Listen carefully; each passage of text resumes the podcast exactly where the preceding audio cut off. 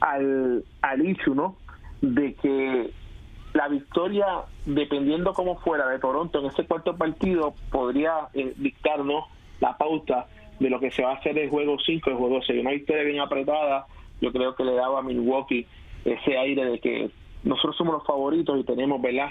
El sartén agarrado por el mango. Sin embargo, esta victoria contundente ayer de un equipo de Toronto que se vio mucho mejor en todos los aspectos del juego ante el equipo de Milwaukee, creo que le da un segundo aire y en este momento no se ve muy claro Irán. No sé si tú piensas igual que yo. ¿Quién va a ser el ganador de esta serie? No, eh, hasta el momento eh, el equipo eh, local ha, prevalecido, pero hay que decir que Milwaukee tuvo una oportunidad dorada en el juego, en el tercer juego, de poner la serie 3 a 0 y, sabemos la historia lo que dice que serie 3 a 0 en la NBA se acabó. Se acabó lo que se daba y Toronto pudo sacar un juego en dos tiempos extras que hubiese colocado la serie 3 eh, a 0 y eso eh, me parece a mí que les dio un impulso, se ve un equipo diferente con más confianza para ese juego de anoche y ahí eh, ya sacando ese juego y llegando al juego de ayer con, con, esta, con esta confianza, pues como tú indicas, Ollín, ya se ha convertido en una serie que parecía de un solo lado, en una serie completamente nivelada y que no es de nadie. Lo mejor que pudo haber hecho eh, Toronto fue, lógicamente, ganar este juego porque es parte de la serie, pero también el aspecto mental, ese primer juego, Irán, porque tú señalas el tercero que pudo haber sido para Toronto, para Milwaukee, debí decir, pero tú sabes que el primero, Toronto desperdició probablemente la oportunidad eh, más grande que tenía de saber que se probaba un juego tan necesitado para prevalecer en esta serie, y fue ese primer partido. Sin embargo, el segundo juego fue prácticamente una sacada de cancha. No obstante, ganan ese juego tres con doble tiempo extra y en el cuarto prácticamente aniquilan desde el tercer parcial a un equipo Milwaukee. O sea, que si vamos a sumar quién está mejor en este momento, son Toronto, porque lógicamente pudo haber caído en un abismo, como tú bien señalaste, del que nadie se ha recuperado. No obstante, llevan esta serie 2 a 2 a Milwaukee mañana y sin haber Leonard tenido su mejor partido en ese partido 4. Bueno, eh, la NBA hoy anunció eh, también sus equipos defensivos para la temporada 2018-2009. El equipo, el primer equipo defensivo eh, tuvo a Rudy Gobert de Utah como su centro, sus delanteros Giannis Antetokounmpo de los eh, Milwaukee Bucks, Paul George del Thunder de Oklahoma City y como jugadores defensas o del perímetro Marcus Smart de Boston y Eric Bledsoe de Milwaukee. Es decir, Eugene que en ese equipo el número uno defensivo de este año están dos jugadores que están activos en esta serie con los Bucks de Milwaukee, Giannis Antetokounmpo y Eric Bledsoe. y, que son pilares ¿no? Eh, en la estructura defensiva de ese equipo de Milwaukee que por alguna razón no fue por su ofensiva que tienen el mejor récord de la NBA fue porque en momentos importantes apretaron defensivamente y tener a esos dos jugadores como parte de la de estos equipos de estrellas defensivamente hablando, eh, te da una seguridad de que si no metemos el balón, al menos defensivamente siempre vamos a estar en juego y cuando las cosas vayan saliendo, pues vamos a tener mejores resultados. En el caso de, de Antetokounmpo, obviamente es un jugador bien, bien versátil que, que en ocasiones juega hasta de pivot cuando sabemos que no es eh, un centro, pero su, su físico, su versatilidad, su habilidad le permite incluso jugar desde las posiciones 2 a las 5, aunque es más un, un delantero. Pero eh, se supone que en algún momento pues Giannis eh, tenga la asignación información de Kawhi Leonard, se supone que Eric Bledsoe tenga la asignación de detener a Kyle Lowry, pero sin embargo, esos eh, fueron anoche el 1 y 2, eh, Lowry y Leonard en la ofensiva de Toronto. Es decir, que las series, eh, como ha sido, como, como ocurre tantas veces, son un escenario completamente diferente, los ajustes juego a juego, y aún teniendo dos de los mejores cinco jugadores defensivos este año en la NBA, el equipo de Milwaukee no ha podido detener a esa ofensiva de Toronto. Toronto? Eh, es que este Toronto tiene un buen equipo. Si uno lo, uno lo mira jugador por jugador, uno se da cuenta de que eh, son bien sólidos y ellos hicieron lo que tenían que hacer en la temporada durante el tiempo en que se podían hacer los últimos cambios para asegurarse de completar una maquinaria que estuviese aceitada para este momento. La llegada de Marc la llegada antes de la temporada de Leonard, pues sabían, ¿verdad? Habían hecho un buen trabajo para saber cuáles eran sus debilidades, cuáles eran sus fortalezas, y hoy estamos viendo el resultado. Bueno, la serie, eh, empate, la serie empate, Irán, pero es porque Milwaukee es también un gran equipo. Yo creo que en el caso de Toronto, si hubiese ya ganado, eh, no ganado, pero hubiese tenido esta serie 3 a 1, quizás 2 a 2, pero con mayor proyección hacia, hacia ganarla, si fuera cualquier otro equipo en el este que no sea Milwaukee. Bueno, eh, también, como siempre se saca, se saca el equipo defensivo, el primer equipo defensivo y el segundo equipo defensivo. En el segundo equipo defensivo, eh, los jugadores del perímetro fueron eh, Drew Holiday de los Pelicans de New Orleans, Clay Thompson de los Warriors de Golden State, el centro Joel Embiid de los Sixers de Filadelfia y los delanteros Draymond Green de Golden State y Kawhi Leonard de Toronto. Así que Está, está en esta serie tres de esos 10 eh, jugadores de los equipos defensivos 1 y 2 este año en la NBA. Y mencionamos a Golden State como un equipo, eh, lo, mencionamos hace unos días, y lo comentamos hace unos días, de que es un equipo que no se le da quizás tanto mérito a su defensa colectiva. Y aquí eh, se refuerza esa, ese comentario de que es un equipo que todo el mundo piensa en su ofensiva, pero que también defiende, porque tiene en Clay Thompson y Draymond Green eh, dos de los integrantes del equipo defensivo número dos este año en la NBA. Sí, lo han demostrado no solamente este año, sino también en años anteriores, lo que te da a entender a ti de que eh, estábamos, y, me puede incluir, ¿no? Eh, muchos equivocados en, probablemente ver solamente a Golden State como la maquinaria ofensiva, donde siempre estaba sobre los 120 puntos por noche. En el momento en que no metían el balón también apretaban defensivamente.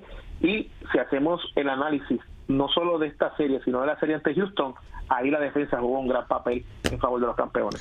Ayer eh, fue anunciado el equipo eh, ideal de novatos y obviamente estuvo encabezado por eh, Luka Doncic y por Trey Young, que deben ser en ese orden 1 y 2 para la votación de novato del año, pero yo entiendo que Doncic debe ser unánime para novato del año y eso es sin quitarle a Trey Young que en otro año quizás él hubiese sido el unánime pero este año Donchi pues estuvo a otro nivel no y también tienes que sumar a de André Ayton que fue el primer pick recibió 95 votos para ese primer eh, equipo, 5 votos para el segundo, terminó con 195. Súmale a eso a Jaren Jackson y Marvin Bagley de Sacramento y anteriormente de Memphis. Lo interesante de esto, Irán, y a mí que nos escuchan, es que este dato interesantísimo no pasaba desde la temporada 84-85 en que el primer team estuviese compuesto por los primeros cinco escogidos del draft.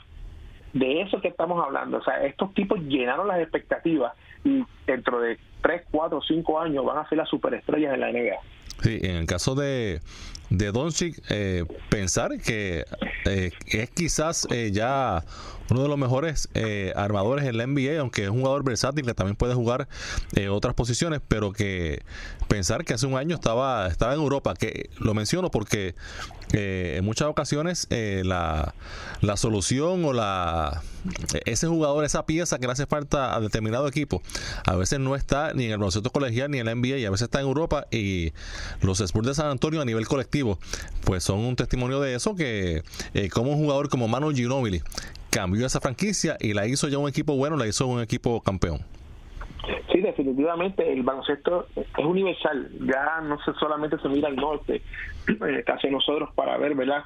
los grandes jugadores, en Europa hay muchísimos buenos jugadores, en el cono sur sabemos que Argentina también está produciendo jugadores de gran, eh, gran talento, solamente eh, queda de ver el, el oriente, ¿no? donde no han probablemente exportado jugadores de la talla que se pudieran mantener sólidos en la, NBA, pero es cuestión de tiempo, a mi entender, que haya nuevamente otro otro Yao Ming en el baloncesto grande de la NBA. En el caso de Ginobili, argentino, pero que estuvo, estaba jugando en Italia cuando fue drafteado eh, por los Spurs y se mantuvo en Italia durante varias temporadas hasta que hasta que sintió que estaba listo para no, no para ponerse un uniforme de la NBA, sino para para aportar, para hacer, para hacer de impacto y así lo hizo.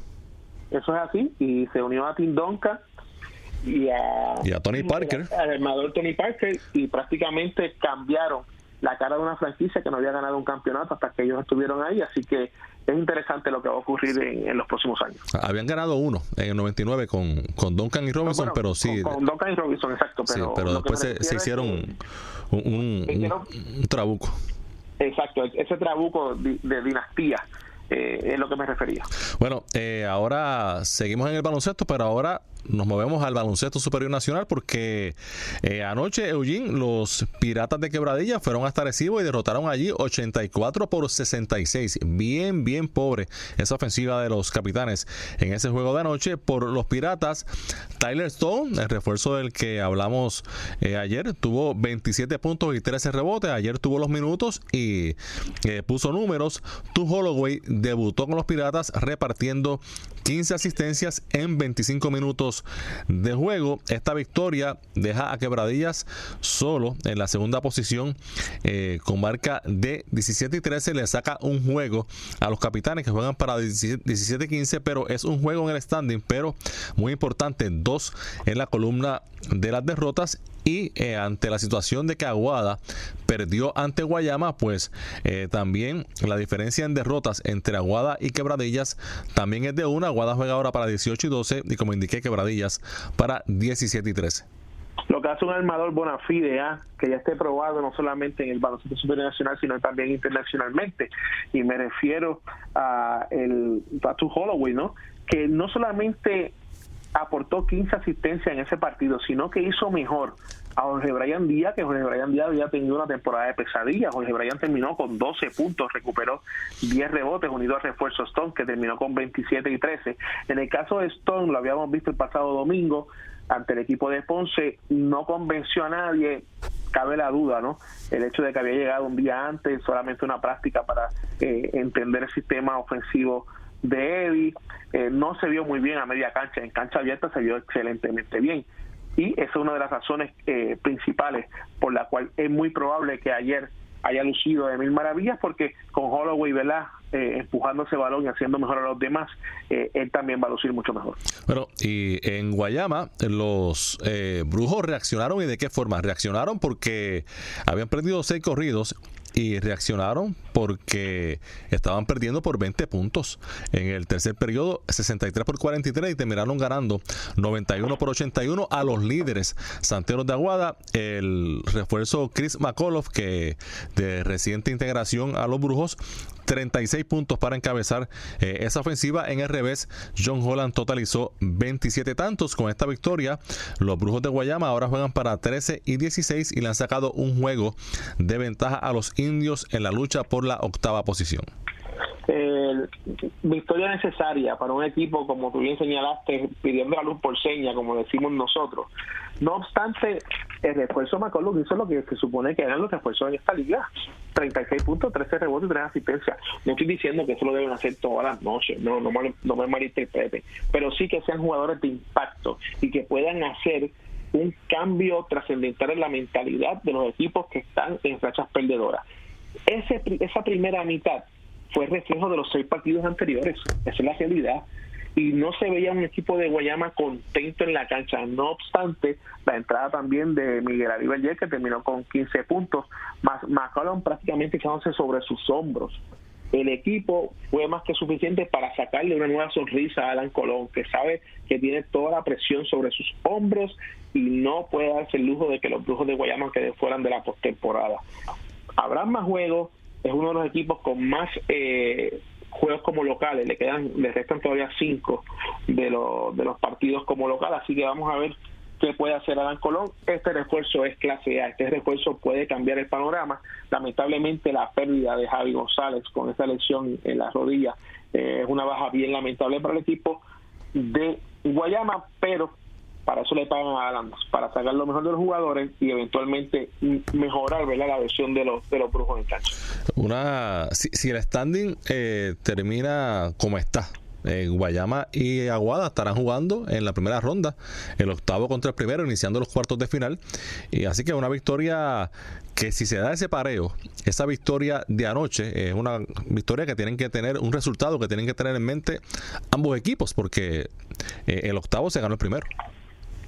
Totalmente de acuerdo, Irán. Y, sabemos que Aguada tiene probablemente eh, la profundidad más amplia en la liga del BCN al, momento, ¿no? Y que tú le hayas dado en el rostro al que está en la primera posición siempre te llena de mucha más confianza y más si eventualmente, como tú bien señalas, es la pareja tuya en la serie de postemporada. Y en un partido que escucharon por aquí, por el 940 AM, los Vaqueros de Bayamón vencieron 92 por 85 a los Leones de Ponce. Ismael Romero, eh, Javier Mojica y Gerardo Suero se combinaron para 70 de esos 92 puntos de los Vaqueros. Romero anotó 29, Mojica 23 y Suero 18 por Ponce. Víctor Liz totalizó 25 puntos, hubo 19 para José Guitián y 18 para Ángel Daniel Basayo, Carlos Rivera 12 puntos y 11 asistencias. Este resultado deja a Ponce con marca de 15 y 14 en la cuarta posición. Bayamón 14 y 15 a un juego de los Leones. Otros equipos, Eugene, que si la temporada finaliza como está el momento, estarían estos rivales históricos, Leones y Vaqueros, enfrentándose en cuartos de final. Irán, tú traíste el dato más importante de toda la noche. Tres jugadores anotaron 72 de los 92. Eso fue lo que dijiste, ¿verdad? 70 de 92. 70 de los 92. Falta de concentración en la defensa de Ponce. Eso no puede ocurrir a este nivel donde tres equipos, tres jugadores te maten, ¿no? Y prácticamente anoten el 85% de los puntos. Pagaron el precio y como tú bien señalaste, en la serie entre Brujos y Santeros si estos dos se enfrentan. Es una es la serie más clásica del baloncesto superior nacional y es una pena que uno de los dos se tenga que ir en primera ronda. Bueno, eh, hoy no hay partidos, eh, hoy recesa la acción. ¿Cómo, ¿Cómo? ¿Cómo? ¿Cómo? Hoy no hay juego ni en la NBA ni en el BCN. ¿Qué, fallo del BCN que no tiene un partido para hoy? Eh, exacto. Entonces, ayer hubo tres que había NBA. Hoy no hay NBA no hay BCN. Y mañana que hay NBA, que hay un quinto juego de una final de conferencia, hay cuatro juegos del BCN mañana. Sí, yo creo que, a lo mejor fue problema en, En, el acomodo de canchas, pero hubiese estado bien interesante que el BCN hubiese aprovechado la fecha de asueto, que hubiese sido hoy o mañana. También no podemos taparlo con la mano. Si la serie entre eh, Golden State y hubiese terminado, pues hubiesen, pero, pero siempre es bueno, ¿sabes? A estas alturas que siempre haya al menos un partido siempre es bueno que haya al menos un partido porque mantiene el interés de, las personas en el baloncesto superior nacional y sobre todo un miércoles que es cuando estaba transmitiendo Liberty no en exclusiva ese juego por televisión. Pues mañana, ojo, esto no es esta noche, es mañana, pero para que vayan haciendo planes desde ahora, Mayagüez estará en Ponce, Bayamón en Guayama, Aguada en Quebradillas y San Germán en Fajardo. Esos son los juegos de mañana jueves 23 de mayo, o sea que juegan todos menos los capitanes de Arecibo. Juegazo ese en Ponce mañana, Flor buscando su sexta victoria en ocho salidas, los Leones no pueden darse el lujo de volver a caer atrás luego de haber sacado ese gran partido en Quebradilla el domingo, así que tendremos que esperar mañana para saber la acción de, esos partidos. Y que Quebradilla tiene la opción de empatar con Aguada en la primera posición, juegan ante ellos en su cancha. Eso es así. Bueno, vamos a la pausa. Cuando regresemos, hablamos de boxeo con Peter Rivera, aquí en Conexión Deportiva. Si te apasionan los deportes, Conexión Deportiva es para ti, más allá del terreno de juego.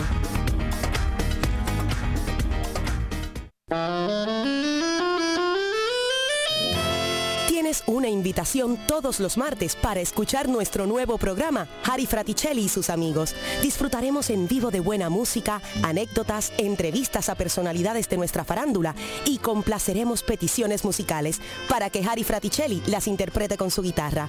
Puedes deleitarte sintonizando en tu radio el 940M. También te puedes conectar en internet www.wipr.pr,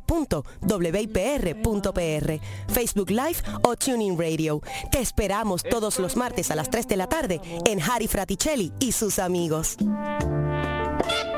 Mi vida está tan vacía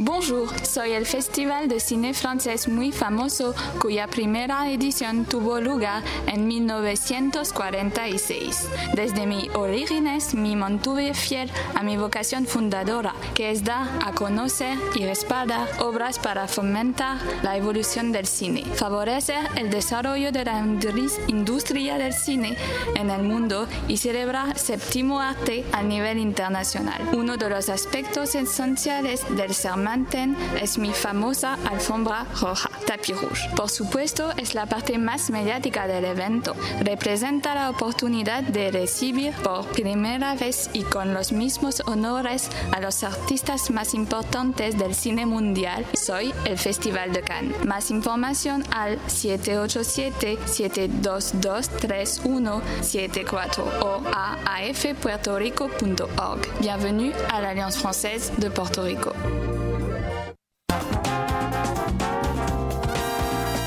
Historia, cultura y su guía de ocio de Puerto Rico. La guía gratuita mensual de mayor crecimiento entre sus lectores que honra nuestra cultura puertorriqueña. Encontrarás un calendario completo de actividades alrededor de la isla con una distribución impresa en San Juan, Guaynabo y Carolina. El Adoquin Times. Sigue las historias de modo digital por eladoquintimes.com. Porque el deporte también es noticia. Esta es tu conexión deportiva, más allá del terreno de juego.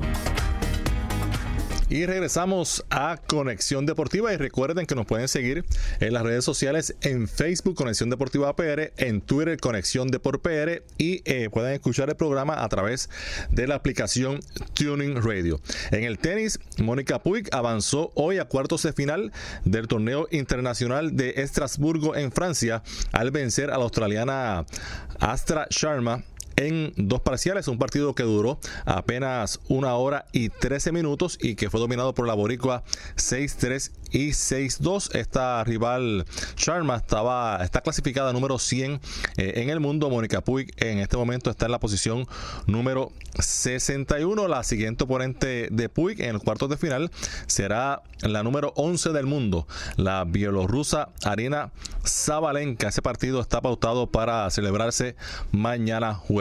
Bueno, y ahora en el boxeo, este viernes se reanuda la exitosa serie a puño limpio que eh, lleva a cabo la Puerto Rico Best Boxing en el Coliseo Rubén Sayas de Trujillo Alto y para hablarnos sobre ese cartel que tendrá a los hijos favoritos, a los eh, nativos de, Trujillo Alto, eh, Giancarlo Lobito Torres y a Bimbito Méndez, tenemos a el amigo Peter Rivera, promotor de la Puerto Rico Best Boxing. Peter, saludos. Y saludos a todos los que nos escuchan a través de tu programa. Bueno, a puño limpio, otra vez este viernes en Trujillo Alto, que se ha convertido en una serie esperada mes por mes por la fanaticada del boxeo. Sí, sí, este, como tú muy bien dices, es una serie que ya los fanáticos esperan, donde se está desarrollando el mejor talento local de la isla y donde tienen la oportunidad, ¿verdad?, a través de las plataformas de televisión de que el público los pueda ir viendo y conociendo. Eh, este próximo viernes pues tendremos la pelea, eh, hemos subido a pelea estelar, la pelea de Bimbito Méndez contra Daniel Rivera porque Giancarlo El Lobo Torres se lastimó un hombro. Y entonces lo vamos a vamos a posponer su pelea para la próxima serie a puño limpio que es el 28 de junio. No queríamos tomarnos ningún riesgo, el equipo en general eh, decidió que le hacía falta, igual lo dijo los médicos, unos días de descanso en el hombro para que pudiera estar bien y no queríamos arriesgar pues ya su clasificación mundial, su invicto y que de verdad pues pensamos que es lo más responsable ante los fanáticos y los auspiciadores, ¿verdad? que su carrera. Así que hemos subido a pelea estelar, eh, una pelea que muy bien pudo haber sido el estelar desde el principio, la de Wilfredo Bimbito Méndez y Daniel Rivera, quienes se juegan eh, la clasificación al número uno del mundo. Bimbito está cuarto en la OMB en la 105, Daniel está séptimo, es una pelea eliminatoria, el ganador se va a encaminar eh, a una pelea mundial de manera directa, de manera mandatoria, así que es una pelea bien importante. También este otro local, a Carlos Arrieta, quien no ha tenido la oportunidad hace mucho tiempo de pelear en Trujillo, estará viendo acción, es uno de los pues, preferidos, ¿verdad? La afición de Trujillo Alto. Patrick Cora, hay una serie de peleas interesantes y, bien marchadas que vamos a tener ese viernes para el disfrute de todos los fanáticos. Así que se este, puede dar cita al Coliseo Rubén de Montaña. Eh, obviamente, si, si ya tienes a, tienen en mente a, a Lobo Torres para para pelear el mes que viene, es que se trata de una, de una lesión que no, que no representa peligro en términos de su carrera. Sí, básicamente fue una lastimadura en el hombro, nada realmente grave es una cuestión sencilla, pero yo siempre he creído, y, ellos lo entienden igual, que uno tiene la responsabilidad siempre de ir al 100% en términos físicos y mentales, en este caso una cuestión física, a las peleas y yo creo que es, interesante y, importante que él también lo vea de esa manera porque nos demuestra porque ciertamente han adquirido una, una madurez deportiva y eso pues te hace pues un atleta en, crecimiento, el que tú pues puedas entender que tienes una responsabilidad con la gente más allá de que simplemente querer pelear. Eh, Peter, en total, eh, ¿de cuántos combates será la cartelera y a qué hora estará comenzando? son alrededor de ocho combates los que tendremos este próximo viernes. El primer combate arranca a las 7 y 30. Aquellos fanáticos que no se pueden dar cita al Rubén Sayas Montañé pueden seguirlo a través de nuestra plataforma de Facebook de PRS Boxing donde la gente podrá ver en vivo estos combates. Todos saben que estas transmisiones se retransmiten una semana luego por la plataforma de Guapa Deportes, así el público en general también tiene la oportunidad de ver estos peleadores y los peleadores tienen la oportunidad, ¿verdad?, de tener esa exposición que los ayuda en el desarrollo de su carrera. Así que va a ser una noche bien interesante. Allí las peleas es un buen ambiente, buena seguridad, buen estacionamiento. Las peleas se ven bien de todas partes. Yo he visto que has estado por ahí en las peleas, así que puedes dar fe de eso que el ambiente está bien chévere y, es bien cómodo para los fanáticos. Y, para allá vamos el viernes, va, vamos con un corillo bueno. Qué chévere, gracias siempre por el apoyo. Este, yo es un proyecto que a nosotros pues no, no, no nos da mucha satisfacción hacerlo porque en un momento dado, no sé si recuerdas, hace muchos años hicimos una serie muy parecida que se llamaba San Juan Boxing Night, de donde salió una, una gran cepa de peleadores que en la actualidad muchos fueron eh, campeones mundiales este y otros pues llegaron a obtener hasta títulos mundiales también. Así que en esta segunda vuelta pues estamos nuevamente básicamente un poco haciendo lo que hicimos aquella ocasión en el Pedro Zorrilla ahora pues en el Coliseo Rubén Sánchez Montaña, que es una facilidad extraordinaria, espectacular para boxeo. Y pues gracias a Dios también pues con el apoyo que tenemos del municipio hemos podido hacer todos estos eventos. Eh, Peter, eh, el sábado, porque el, viernes hay boxeo acá en, en, Trujillo Alto, pero el sábado otro peleador que ha participado precisamente en la serie Puño Limpio, Javier Cintrón, tendrá un compromiso muy importante en Kissimmee, Florida, en una eliminatoria eh, en las 115 libras ante el ex campeón mundial japonés Koki Eto. ¿Qué te parece este, este paso que va a dar este sábado eh, Cintrón ya acercándose a esa pelea de campeonato mundial? Es una pelea trascendental en su carrera. Yo creo que ha llegado en el momento perfecto. Javier está clasificado número 5 en el mundo. Koki Eto está 4. El ganador se debe estar enfrentando al que gane entre Acton Palicté y el otro japonés que está, que no recuerdo bien el nombre, fue el que le ganó a McWilliam, que está segundo en, la OMB clasificado. Así que este yo creo que ha llegado, como te dije, en el mejor momento de la carrera de de, de. Este, él, yo creo que físicamente está preparado. La experiencia que Javier trae de esa carrera tan extensa, aficionado, pues también le, le ayuda Así que va a ser una pelea súper emocionante. Además, comparte esa noche con otros peleadores boricuas como José Pedraza, este Chapito Rivera, eh, eh, está el Berlanga, este peleador que tiene 10 y 0 hay una serie de muchachos peleando, Moncho Lebrón que va a estar ahí viendo así, así que Kissimmee pues básicamente otro pedazo de Puerto Rico, así en términos de la afición también, así que ellos están peleando como locales en esa noche, así que esperamos verdad en Dios y con la preparación que Javier ha hecho para este gran combate, este que salga victorioso y que podamos tener en futuro cercano otro campeón en la isla, porque esta pelea, como tú muy bien dices, es una pelea que lo encamina a, una pelea de título mundial. En el caso de, de, Pedraza, estará enfrentándose al mexicano Antonio Lozada, así que de alguna manera buscando vengar la única derrota que ha tenido hasta el momento Félix Verdejo. Sí, es una pelea importante para Pedraza, quien viene también de una derrota, así que una victoria esa noche no solamente lo encamina nuevamente eh, desde el punto de vista de, como decimos en el boxeo, de borrar esa derrota y también la oportunidad de vengar esa, como tú muy bien dices, también la derrota de, Felipe Eldejo. Eh, Peter, el sábado en, Escocia, eh, un campeón boricua perdió. Así que tenemos un campeón menos. Fue el caso de Manny Rodríguez, que cayó eh, en la semifinal del torneo de las 118 libras. Y, te pregunto, para ti como, como promotor puertorriqueño, obviamente que estás trabajando por tantos años en el boxeo profesional, ¿cómo ves en este, este momento, cómo está el panorama para, para el boxeo puertorriqueño en general y si tú crees que hay quizás ese vacío de esa figura, de ese que, quizás esté ese espacio abierto para, para que surjan eh, nuevas figuras en, en este momento en términos del boxeo puertorriqueño. hace un tiempito yo más o menos comenté este tema con relación, inclusive cuando teníamos cuatro, cinco, seis campeones mundiales, que fue hasta, hace poco. Y yo pues lo que dije en ese momento, y pues lo, repito ahora, es que no se trata simplemente de que estos muchachos se coronen campeones mundiales, hay que hacer un trabajo promocional, Irán, hay que hacer un trabajo para que los fanáticos primero localmente y después internacionalmente los conozcan y ellos de verdad le puedan sacar provecho a su carrera, porque es que si no se hace ese trabajo, que por lo visto no se ha ido haciendo, porque podemos decir que hasta hace poco todos los campeones que teníamos, poca gente los conocía o los, o los seguía en la isla como, como se seguía en el pasado a otras, a otras figuras del boxeo local. Así que yo creo que por ahí que debe empezar la cosa no se, no se trata de si hay poca o mucha calidad, yo creo que es un trabajo que nos toca a los promotores hacerlo, empezar a trabajar más en la parte promocional de los atletas y que ellos, este, la gente los empiece a, a conocer más y que la industria del boxeo los tome más en serio, porque de no ser así, cuando pasan estas situaciones, estas derrotas, las oportunidades para que vuelvan a darse se, se ponen un poco más difíciles. Cuando tú no has sido un producto, cuando tú no has sido un producto que, que realmente pues hizo mucho en, eh, por la industria del boxeo. ¿Entiendes? Y, Vamos a ver lo que pasa. Yo espero, perdóname, yo espero que, que una victoria de Javier el sábado lo encamine a una a una pelea mundial y nosotros podamos trabajar esa cuestión promocional que tanto le hace falta a los atletas. Y hemos visto también casos eh, a la inversa, Peter, de, boxeadores que han sido básicamente siempre contendores y no han ganado títulos, pero tienen ese factor reconocimiento y consiguen siempre buenas peleas y buenas bolsas.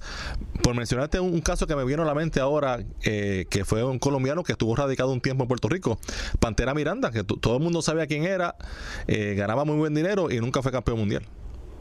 Claro, Wilfredo Rivera, otro caso de esos que tuvimos aquí en Puerto Rico, que tuvo grandes peleas con grandes peleadores, donde económicamente pues, pudo ciertamente, ¿verdad?, ganar un buen dinero y realmente nunca obtentó un título mundial. So, aquí lo más importante, como te digo, es que se desarrolle esa parte promocional en los atletas, que los promotores locales empiecen a, trabajar un poco más a eso.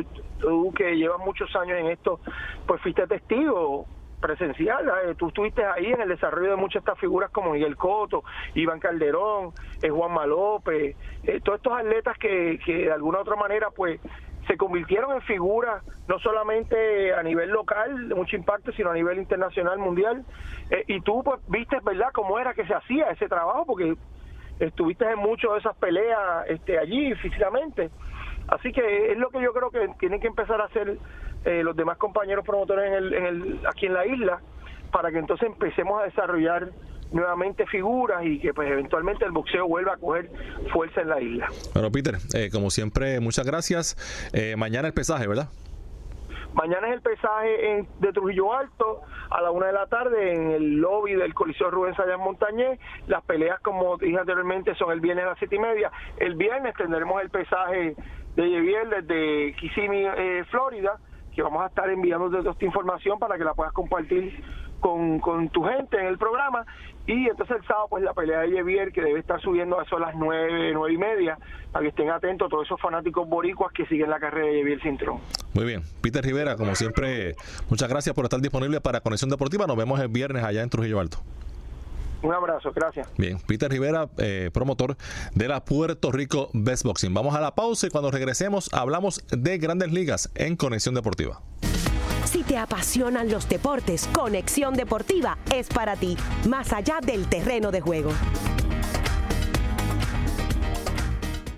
Historiadores Maestros, investigadores, protagonistas. Estarán conversando con el profesor y el doctor Virella todos los viernes a las 10 de la mañana a través del programa El Conversatorio. Caribe Negro, la diáspora puertorriqueña, su presencia, la actividad arqueológica en Puerto Rico, su relevancia, la historia oral, su utilidad, la expresión musical, entre otros. Los invitamos por este histórico recorrido en el conversatorio. Te esperamos. Historia, cultura y su guía de ocio de Puerto Rico. La guía gratuita mensual de mayor crecimiento entre sus lectores que honra nuestra cultura puertorriqueña. encontrarás un calendario completo de actividades alrededor de la isla con una distribución impresa en San Juan, Guaynabo y Carolina. El Adoquin Times. Sigue las historias de modo digital por eladoquintimes.com.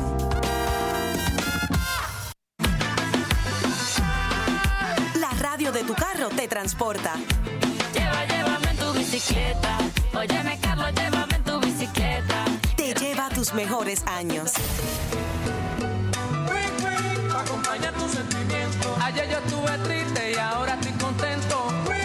Te pone una sonrisa en la cara. Por eso espera con la carita empapada. Y te alegra en el tapón.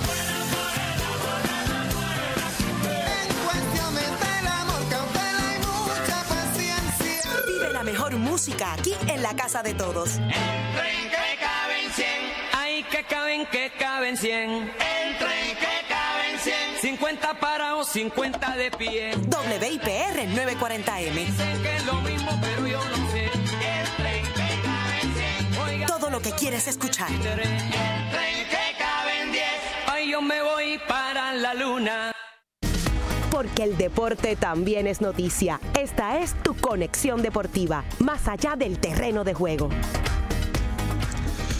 Montaba en un chuchu tren, decía, continuaba esa canción, ese, ese soneo de Héctor Lavoe. Y regresamos aquí rapidito en el chuchu tren de las tardes, conexión deportiva, ya en la parte final del programa de hoy, en una noticia lamentable, eh, el jurado que ve el caso federal en contra del ex fondista nacional y ex entrenador Alexander Gross lo encontró hoy culpable por eh, dos cargos relacionados a eh, sostener relaciones sexuales con una menor de edad. Eh, Grox se expone a una pena de hasta 20 años en prisión, de 15 a 20 años de cárcel. Eh, se expone Grox por esta, este caso eh, muy lamentable que involucra a un una figura que fue un momento dado de los mejores atletas de Puerto Rico en el deporte de pista y campo. Bueno, y en el béisbol de las grandes ligas hubo acción esta tarde y esta tarde eh, los indios de Cleveland cayeron por tercera ocasión consecutiva ante los atléticos de Oakland y fue en Cleveland ese partido 7 por 2 la victoria de los atléticos. Francisco Lindor se fue de 3-2 en este encuentro. Anoche eh, también en derrota de Cleveland ante eh, Oakland, Lindor pegó su séptimo cuadrangular de la temporada y en ese partido de anoche el receptor mayagüezano Robert Bebo Pérez salió lastimado de una eh, contusión cerebral luego de la eh, cuarta entrada así que eh, una situación que hay que tomar con mucho cuidado y Pérez debe estar fuera algún tiempo que estaba jugando muy bien especialmente también conectando cuadrangulares. Lleva seis en esta temporada también en acción de esta tarde, los cerveceros de Milwaukee vencieron 11 carreras por 9 a los Rojos de Cincinnati en un partido eh, en el que por eh, el equipo de eh, Milwaukee hubo la ofensiva de Mike Mustakas, quien se fue de 5-3 con tres anotadas. Hubo cuadrangular para el novato Keston Hura. También eh, el segundo Mustakas pegó su cuadrangular número 12 de la temporada. Yasmani Grandal en noveno. Así que a palo limpio Milwaukee en este partido por el equipo de Cincinnati, José Iglesias se fue de 5-3 con eh, dos carreras empujadas. Eh, también en la acción de esta tarde, los eh, Reales de Kansas City vencieron 8 carreras por 2 a los eh, Cardenales de San Luis. En este juego, eh, pues el equipo de Kansas City, equipo sotanero, pues pudo eh, fabricar 6 carreras en la tercera entrada para de esta forma llevarse una victoria en un partido en el que no jugó Yadier Molina por el equipo de San Luis, lo reemplazó Mike Withers que se fue de 4-2 eh, y por el equipo de Kansas City no jugó Martín Machete Maldonado. Eso fue hoy, pero anoche hay que destacar eh, la labor de Javier Baez, que no inició, Javier Baez está lastimado de eh, un pie, un pie, el pie derecho, lastimado tobillo, talón, fue una lesión que básicamente fildeando le afectó en varias partes de su pie derecho.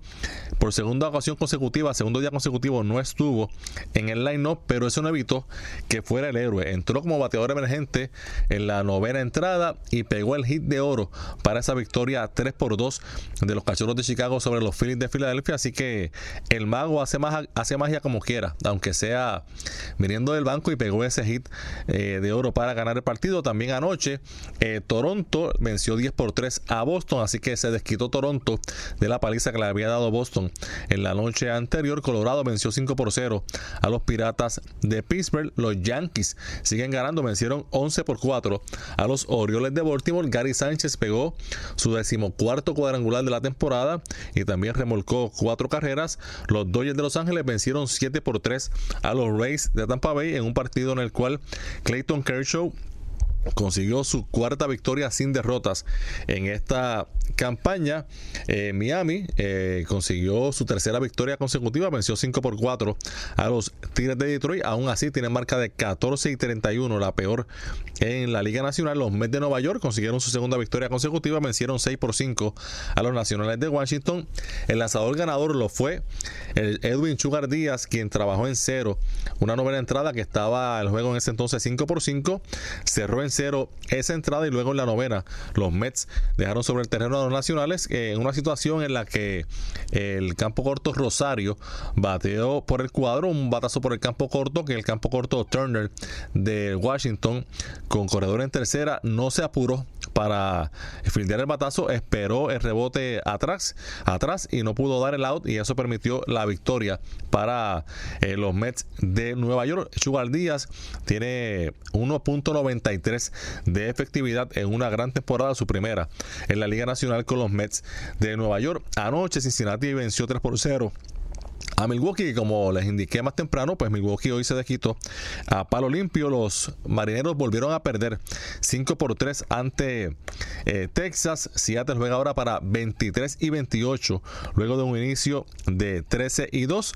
Houston venció 5 por 1 a los Medias Blancas de Chicago en un partido en el cual Justin Verlander estuvo lanzando juegos sin hits hasta la séptima entrada. Luego de un out de la séptima entrada permitió cuadrangular de José Abreu y ahí pues eh, se fue el, el no hitter, se fue también la blanqueada, pero eh, en ocho entradas ponchó a 12 su efectividad 2.24 marca de 8 victorias y un fracaso en una temporada excepcional para este lanzador eh, veterano que en Houston ha tomado eh, un segundo aire y de qué manera. Eh, Justin Verlander eh, lanzando en gran forma para los Astros. También anoche San Francisco venció 4 por 3 a los Bravos de Atlanta. Minnesota sigue ganando, venció 8 por 3 a los Angelinos de Los Ángeles. Y San Diego venció a Arizona 3 por 2. Eso fue la acción de anoche. Y luego de los juegos de anoche y los de esta tarde, el standing tiene en la división este de la Liga Americana a los Yankees primeros con 30 victorias y 17 derrotas. Y hablando de los Yankees, Giancarlo Stanton fue colocado de nuevo en la lista de lesionados. Eh, su eh, estaba en rehab en Liga Menor, pero eh, ese rehab fue detenido porque sufrió otra lesión y la verdad que lo que tiene es una epidemia eh, de lesiones. Eh, Giancarlo Stanton, que ya ha tenido lesiones en diferentes, en tres diferentes lesiones en esta temporada y por eso no ha podido ver acción. Tampa Bay está a dos juegos de los Yankees, juega para 27 y 18. Boston juega para 25 y 23. Toronto 20 y 28. Baltimore 15 y 33. Eso es en el este de la Liga Americana. En la central, interesante que Minnesota ya le ha sacado 7 juegos de ventaja a los indios de Cleveland. Los mellizos juegan para 32 y 16. Cleveland ahora juega para 25 y 23 luego de tres derrotas consecutivas eh, ante los Atléticos de Oakland eh, son los únicos dos equipos que juegan sobre 500 en esa división. Le siguen los Medias Blancas, Detroit y Kansas City que están bastante rezagados. En el oeste, Houston juega para 33 y 16 y tiene ventaja de 8 juegos sobre Texas, que es el equipo que le sigue. Tercero está Oakland, luego los Angelinos y ya en el sótano el equipo de Seattle que inició la temporada dominando esa división.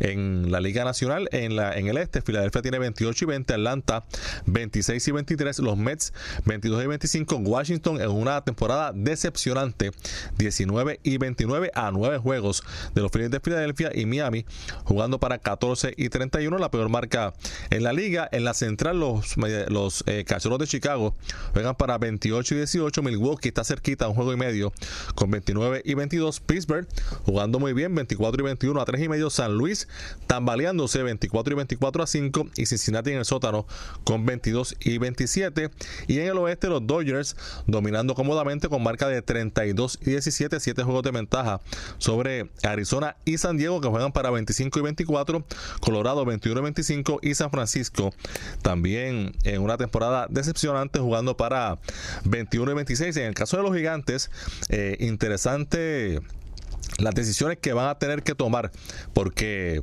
posiblemente cambien a Madison Bongarner, Evan Longoria podría estar en cambio otros jugadores veteranos que podrían estar en movimiento eh, en el próximo mes, mes y medio de parte de los gigantes de San Francisco. Tenemos eh, alguien en línea. Ah, Eugene. Regresaste, compa. Sí, estoy aquí, estoy aquí. Lo que hace es que, después que termines con Grandes Ligas, quiero dar dos noticias que, eh, a mi entender, son sumamente bien importantes.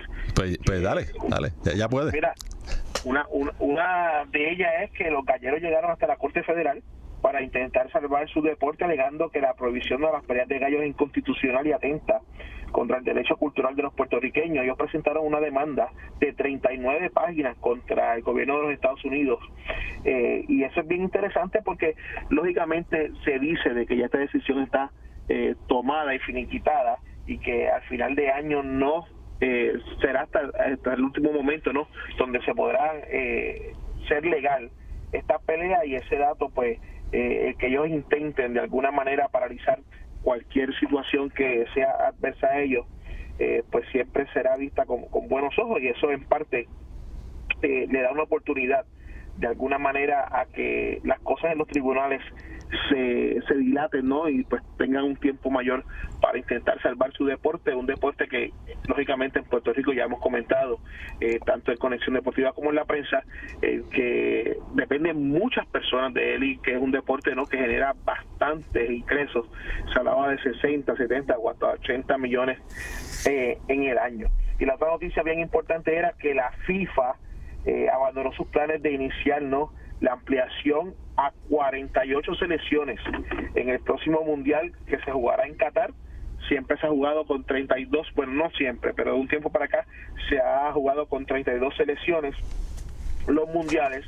Eh, el presidente de la FIFA, Jan Infantino, quería mover el cupo a 16 más lógicamente la masificación del deporte y porque habían muchos países que se quedaban sin la oportunidad de ser parte de esta gran fiesta que ocurre cada cuatro años, pero han desistido. Entonces de utilizar 48 equipos en el Mundial de Qatar 22 y eso es bien importante porque todo se decidirá en el Congreso de la FIFA que se celebrará el próximo 5 de junio en París como parte de la reunión anual de la FIFA que eh, coincidirá ¿no? con el Mundial Femenino que también dará inicio en ese mes. Y recuerdo, Eugene, que en el pasado Mundial eh, los, los, comentaristas hablaban sobre eso y porque había juegos que estaban, que se veían un poco desnivelados, deslucidos, y ellos mencionaban, eh, alertaban de que, de que si eso era todavía con 32, ¿qué sería cuando se aumentara a 48? Pero me parece que eso quizás tuvo,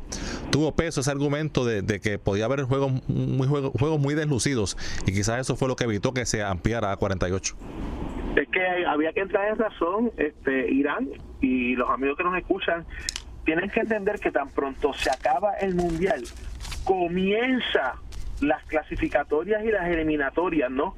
Para el próximo mundial, o sea, se acabó el de Rusia y de inmediato comenzaron las eliminatorias para el Mundial de Qatar 2022. O sea, todo el mundo tiene oportunidad y hay niveles y niveles. Si usted no está al nivel que corresponde, ¿verdad?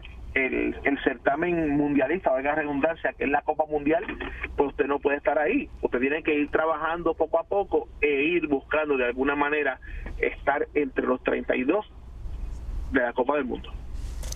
Así es. Bueno, pues con esto llegamos al final del programa de hoy. Eugene, los esperamos mañana a las 5 de la tarde. Que tengan todos muy buenas noches.